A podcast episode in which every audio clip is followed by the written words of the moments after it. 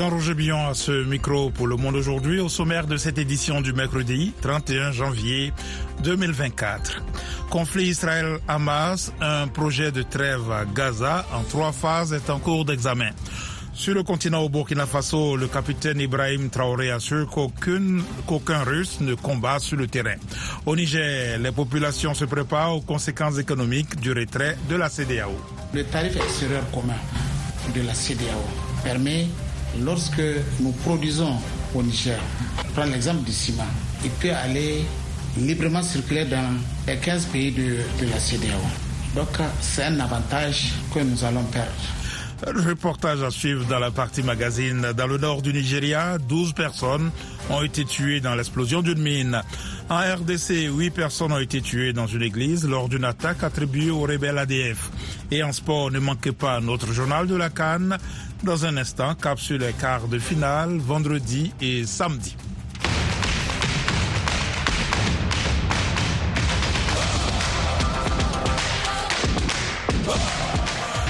Nous ouvrons cette édition par le journal de la Cannes. Les affiches des oppositions des quarts de finale sont connues. Les dernières oppositions des huitièmes de finale se sont jouées hier, direction Korogo, dans le nord de la Côte d'Ivoire, pour retrouver nos envoyés spéciaux, Bagasikura et Yakuba Oudraogo.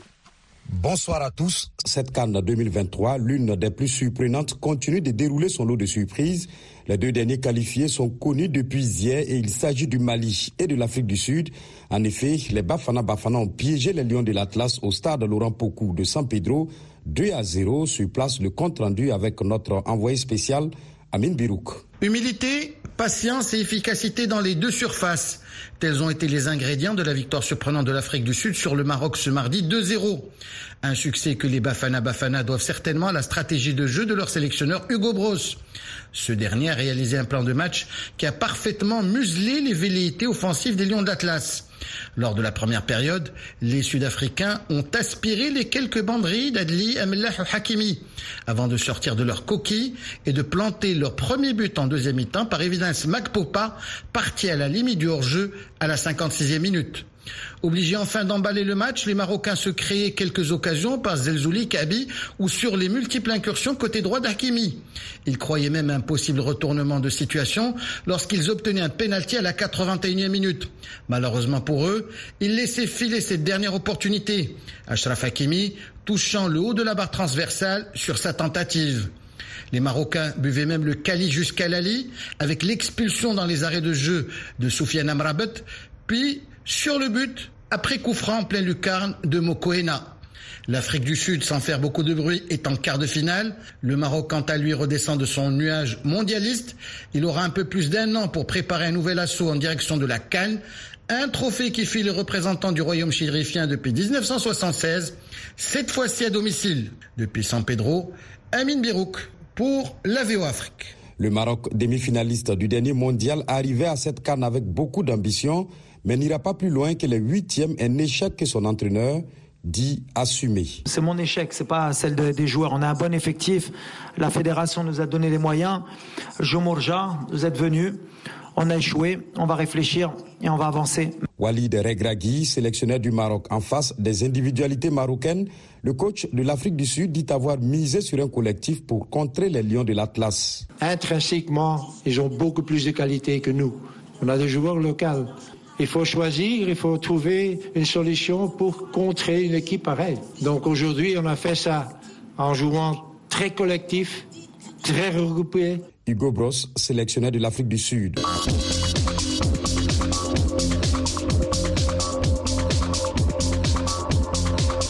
Avant l'Afrique du Sud, c'est le Mali qui a arraché son ticket pour les quarts de finale en disposant du Burkina Faso 2 buts à 1 à Kourogo, dans le nord de la Côte d'Ivoire. Bagassi Koura. Dans un stade presque acquis à leur cause, les étalons ne vont pas tarder à craquer.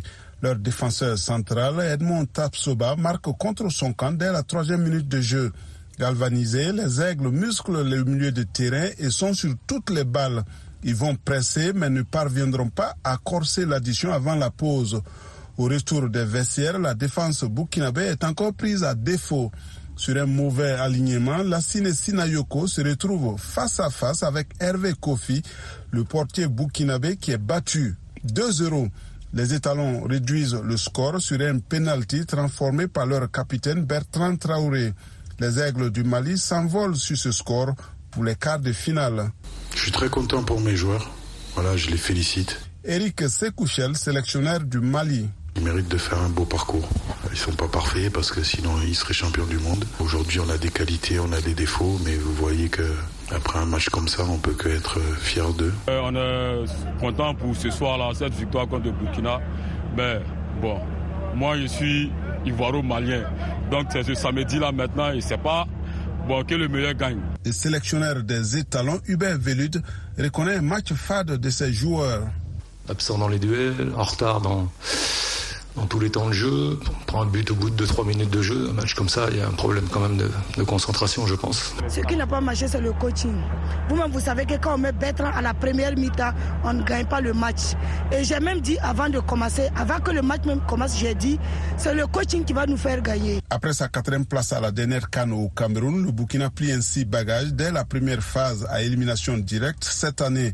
Bagassi Koura, Korogo pour VOA Africa. Merci Bagassi. Il n'y a pas de match aujourd'hui et demain. Les oppositions des quarts de finale commencent vendredi. Le Nigeria affronte l'Angola au stade Félix Oufette-Boigny à 17h, temps universel. Et juste après, à 20h au stade Alassane Ouattara, toujours à Abidjan, la République démocratique du Congo fait face à la Guinée. Les deux derniers autres quarts de finale se jouent samedi. À 17h au stade de la paix de Boaké, la Côte d'Ivoire fait face au Mali. Et à 20h, on aura Cap Vert Afrique du Sud au stade Charles Kona Bani de Yamoussoukro.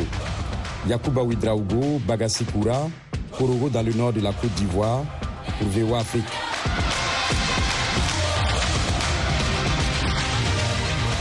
Bonsoir, Jean-Roger Billon pour vous présenter le reste de l'actualité en Afrique et dans le monde.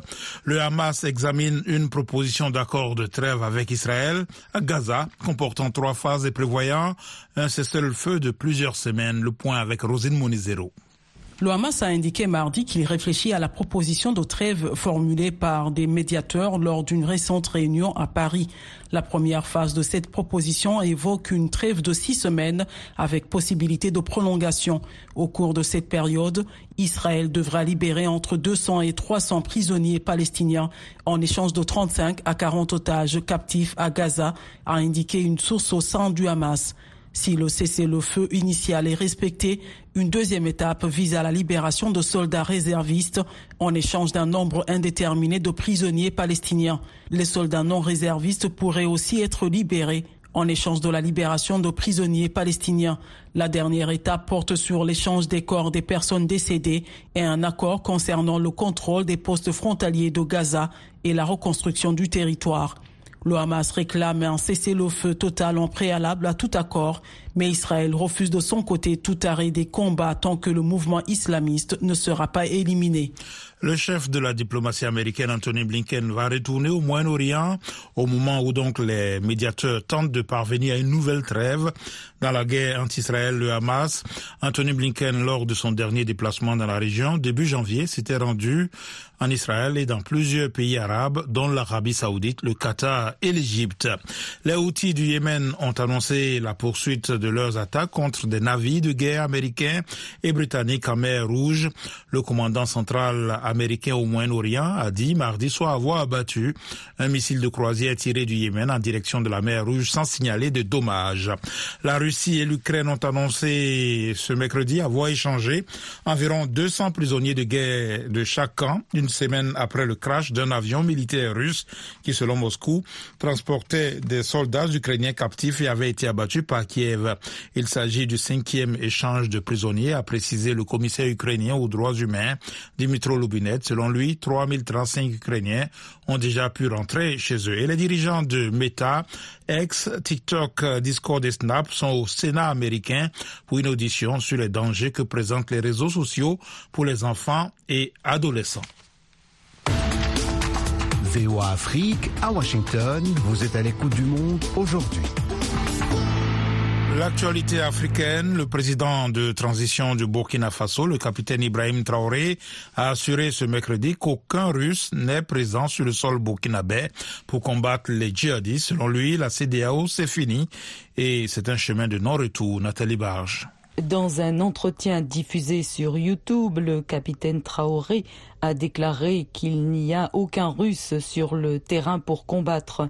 Il affirme que pour l'instant les Burkinabés se battent seuls et qu'ils sont appuyés par les Russes en termes de formation sur le volet de la logistique et des questions tactiques. S'il y a des besoins, ils viendront sur le terrain pour combattre, a-t-il ajouté. Selon M. Traoré, la présence russe se limite à des instructeurs venus pour former les militaires sur les équipements et que des formateurs d'autres pays dont la Turquie et la Chine sont aussi présents. Le Mali, le Niger et le Burkina Faso ont annoncé dimanche qu'ils quittaient la CDAO. C'est un chemin de non-retour, a déclaré le capitaine Traoré, en ajoutant qu'ils vont s'attaquer probablement à la monnaie, le franc CFA. Le Premier ministre burkinabé Apollinaire Kielem de Tamba a expliqué que la décision de quitter l'organisation régionale n'a pas été prise sans évaluer les conséquences, invitant les Burkinabés à s'armer de courage. La mission déployée par l'Union européenne au Sénégal pour observer la présidentielle du 25 février demande à rencontrer le candidat Bassirou Diomaye Faye, actuellement emprisonné, a dit sa chef.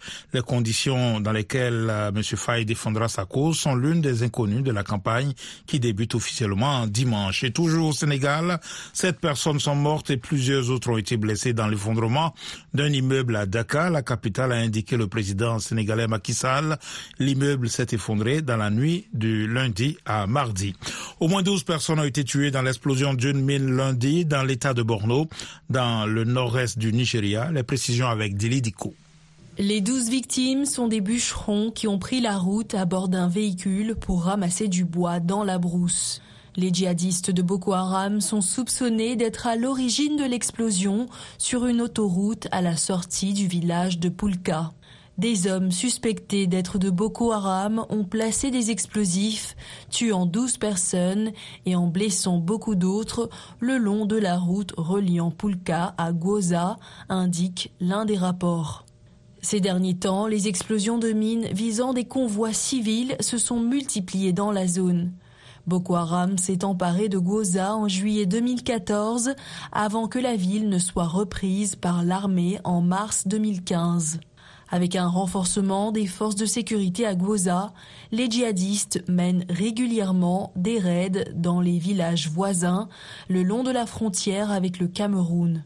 De nombreux habitants fuient vers Gwoza et Pulka où ils vivent dans des camps sous protection militaire. Plus de 40 000 personnes ont été tuées et environ 2 millions déplacées depuis le début de l'insurrection en 2009. Au moins huit civils ont été tués hier soir dans une attaque attribuée aux ADF dans un village du nord Kivu, dans l'est de la République démocratique du Congo. Certaines des victimes ont été égorgées en plein culte dans une église. Le point avec Eddie Sangou. D'après les maires d'Oisha, huit corps des civils tués par des ADF à Baïti ont été déposés à la morgue de l'hôpital de la commune. Parmi les victimes, cinq chrétiens égorgés en plein culte dans leur église. La société civile indique que certains ont été décapités après avoir été abattus à la machette ou à coups de feu. D'autres personnes ont été enlevées. La tuerie a eu lieu même si les territoires de Béni, où se situe Oisha, est sous l'état de siège depuis fin 2021. Les ADF, à l'origine rebelles ougandais, majoritairement musulmans, ont repris des tueries après une petite accalmie. Ils ont récemment lancé aussi des attaques en Ouganda. Les combats au Soudan ont déplacé près de 8 millions de personnes, a déploré aujourd'hui le haut commissaire des Nations Unies aux réfugiés, Filippo Grandi. Les efforts diplomatiques pour des négociations de paix des États-Unis, de l'Arabie saoudite et plus récemment de l'organisation est-africaine IGAD ont jusque-là échoué. Les autorités libyennes ont renvoyé ce mercredi dans leur pays 350 migrants égyptiens qui séjournaient illégalement en Libye. En 2023, un total de 23 361 migrants nationalité africaine et asiatique ont été renvoyés de Libye dans leur pays. Mardi, 323 Nigérians, en majorité des femmes, ont été renvoyés dans leur pays depuis les aéroports de Tripoli et de Benghazi. Vous écoutez VO Afrique. Dans un instant, la page magazine de cette session d'information.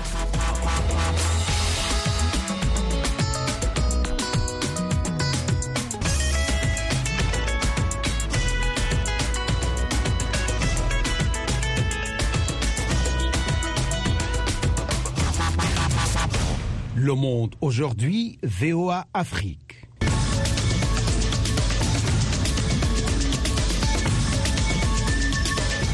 Vous écoutez VOA Afrique. Jean-Roger Bion à ce micro avec vous. De retour pour les dossiers du jour. En République démocratique du Congo, des fissures dans le camp présidentiel après les élections remportées avec une très grande majorité à l'approche de la mise en place d'un nouveau gouvernement des factions secrètes au sein de l'Union sacrée pour la nation, coalition qui a soutenu le président Félix Tshisekedi. Eddie Sango à Bruxelles, Billy Kambale, le secrétaire général de l'UNC de Vital Kamere qui vient de mettre sur pied qu'il vient de mettre sur pied avec quelques leaders d'une nouvelle structure appelée Pacte pour un Congo retrouvé. Nous voulons juste renforcer la cohésion au sein de la famille.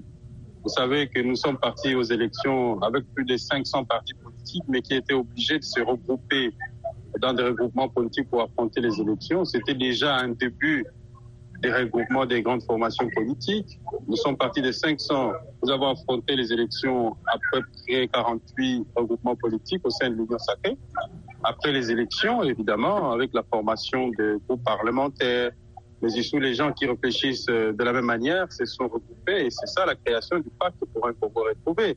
Nous ne sommes pas seuls, d'autres regroupements sont en train de s'unir et donc, il y aura quatre, cinq ou six blocs au sein de l'Union sacrée et ça renforce la cohésion. Moi, je trouve, en tout cas, euh, ceux qui diabolisent le PCR, moi, je trouve que c'est juste euh, parce qu'ils sont surpris, ils n'ont pas pu penser à se réunir. C'est tout ce que je peux dire. Est-ce que ce n'est pas là une lutte de positionnement euh, après ce que vous avez fait, les soutiens au président de la République on sait qu'il y aura bien sûr un dauphin à l'issue de ces, au terme de ces mandats. Non, pas du tout. Si c'était un problème de positionnement, nous sommes déjà bien positionnés. Nous sommes la deuxième force à l'Assemblée nationale. Donc si c'était un problème de positionnement, les élections elles-mêmes nous ont positionnés en deuxième position après l'UDPS, ça vous le savez. Donc c'est pas un problème de positionnement, c'est un problème de rassemblement des forces qui pensent de la même manière et qui veulent évoluer ensemble. Qui font partie euh, du PCR et euh, qu'est-ce que votre mouvement vise exactement? Qu'est-ce que vous visez le PCR, c'est quatre grandes formations. Il y a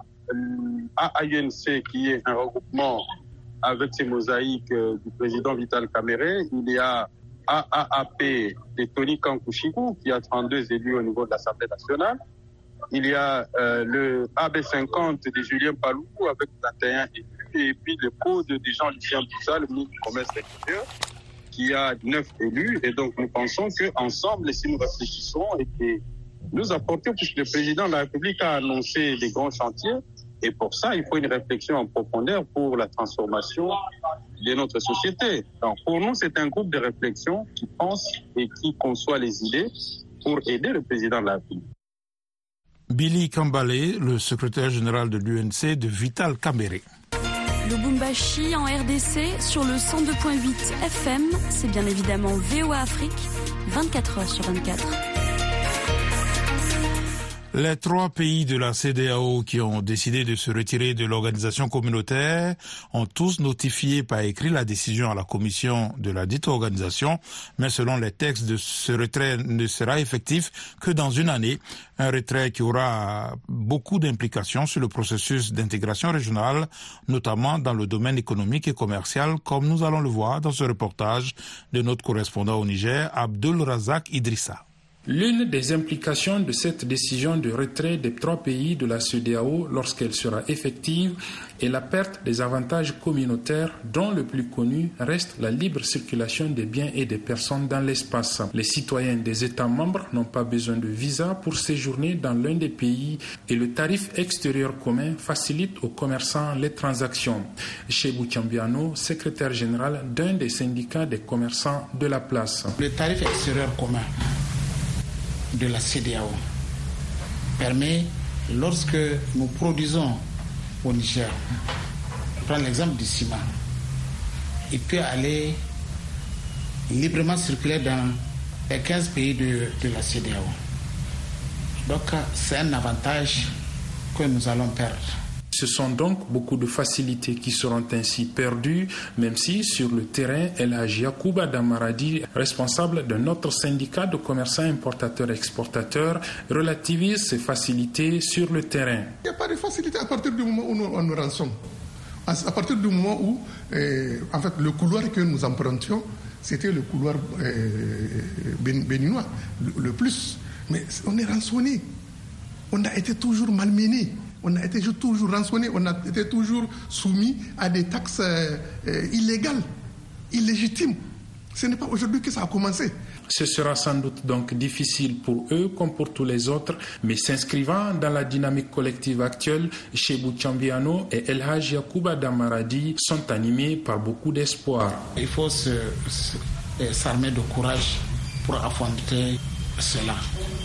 On sait que peut-être dans l'avenir, on peut renverser la tendance. Au lieu que nous soyons un pays importateur, nous allons être un pays exportateur. S'il y a conséquences, elles ne peuvent être que bénéfiques. C'est-à-dire qu'il y a l'euphorie du, début, mais après, quand les choses vont se tasser, les gens vont comprendre que vraiment, eh, c'est une belle décision. On ne peut pas faire des omelettes et vouloir des œufs. On ne peut pas avoir les deux. On ne peut peut pas vouloir son beurre et vouloir aussi la région de son beurre. Il y a quelque chose à mettre. Et ça, nous allons le mettre. Des espoirs partagés par l'acteur de la société civile, Abdou Maman Lokoko. Quand on regarde de près, effectivement, euh, ces trois pays n'ont pas accès effectivement à la mer. Mais la situation dans laquelle nous sommes aujourd'hui, elle, n'est pas aussi pire que si on n'est plus dans, dans la CDAO puisque déjà les sanctions, vous voyez, c'est l'air seulement que nous, en tout cas pour le cas du Niger, c'est l'air seulement qu'on ne nous a pas bloqués. Abdul Razak Idrissa à Niamey pour VOA Afrique. Abdurrahman Dia avec vous. Dans Washington Forum cette semaine, l'annonce du retrait du Mali, du Burkina Faso et du Niger de la CDAO. La décision de ces trois pays, dirigés par des militaires et qui viennent de créer l'Alliance des États du Sahel, a envoyé une onde de choc dans la région, relançant le débat sur l'avenir du bloc régional. La CDAO se dit prête à négocier avec les trois pays. Quelles sont les implications d'une telle décision, notamment sur l'intégration et la sécurité régionale?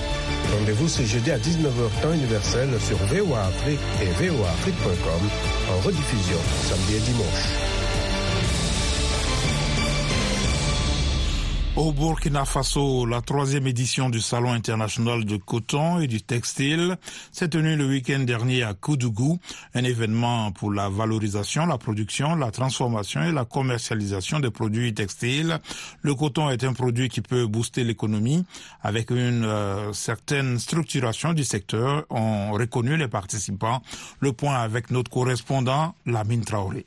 Le Salon international du coton et du textile a pour objectif, selon les autorités, de promouvoir la filière coton et textile de l'Afrique et de renforcer les échanges et les partenariats entre les acteurs du secteur.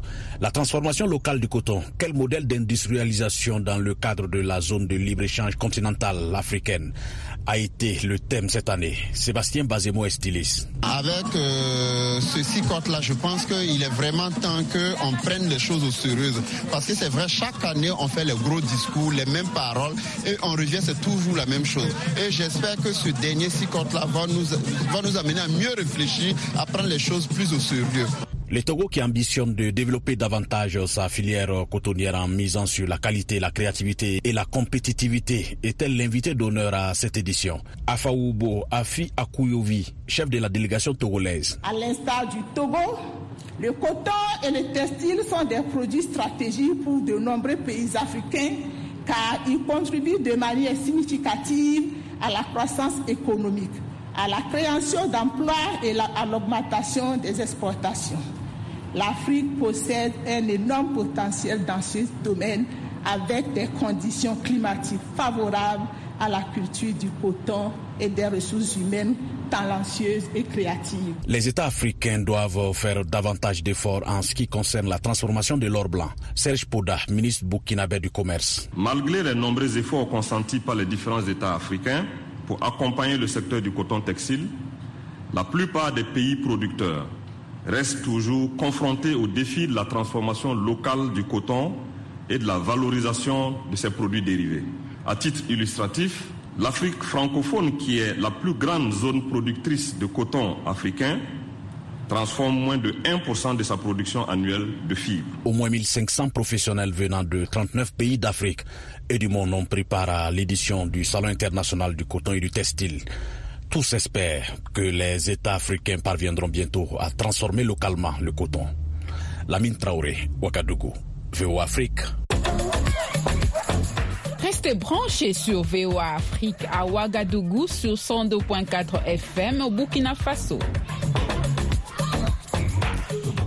Selon la conférence des Nations Unies sur le commerce et le développement, l'Afrique est la région qui a le plus faible taux d'investissement en commerce électronique à cause du faible pourcentage de la population ayant accès à des comptes bancaires et de l'absence d'adresses fiables pour les livraisons. Sinanou a rencontré un entrepreneur à Accra, au Ghana, qui utilise un outil d'intelligence artificielle permettant de faciliter son travail. Nathalie Barge relate son histoire. Doffman Foods est une entreprise de restauration ghanéenne inspirée d'un mets traditionnel appelé le bofrot, un beignet garni fait maison. La plupart de ses clients dépendent des services de livraison pour faire des surprises à leurs proches lors d'occasions spéciales. Mais beaucoup n'ont pas d'adresse postale officielle et certains n'ont pas non plus de compte bancaire. Francisco Figa, directeur de Doffman Foods. Pour la Saint-Valentin, nous n'avions que deux téléphones et nous devions répondre à quelques 200 commandes. Ce sont les personnes qui envoient des SMS et appellent pour passer des commandes au cours d'une seule journée. Nous n'avons donc pas pu tout traiter et nous avons manqué des détails de certaines commandes. C'était très mouvementé. Depuis lors, M. Kofiga a commencé à utiliser un outil d'intelligence artificielle, Chatbots Africa, de la compagnie M-Notify, basée à Accra. Le chatbot est capable de prendre la commande, de mémoriser tous les détails et de donner le lien de paiement. Il nous indique si le client a payé ou non ou s'il souhaite payer cash à la livraison. Il prend soin de tous ces détails très transparents. C'est très transparent. Il affirme que son activité a augmenté de 25% grâce à Chatbot Africa qui permet aux clients d'utiliser des systèmes de paiement locaux comme l'argent mobile et de partager des emplacements pour la livraison. L'intelligence artificielle traduit cela en un simple SMS adressé aux entreprises et aux livreurs. Le directeur de M-Notify, Ronald Tago, affirme que l'outil est facile à mettre en place pour les petites entreprises. Nous avons le portail web où, sans avoir aucune compétence en informatique, il vous suffit de créer un compte, de le lier à un numéro de téléphone connecté à votre WhatsApp, votre page Instagram ou Facebook et de télécharger vos produits et c'est tout. M-Notify développe d'autres outils pour combler le déficit du commerce électronique comme la reconnaissance vocale pour les personnes analphabètes. Alors imaginez un vendeur sur le marché qui ne sait ni lire ni écrire. Il a ainsi la possibilité de vendre ses tomates et légumes à d'autres personnes analphabètes grâce au pouvoir de la voix. Les experts du commerce électronique affirment que l'introduction de l'intelligence artificielle sur le marché va contribuer à améliorer les ventes et à réduire la pauvreté, en particulier pour les communautés marginalisées du continent africain.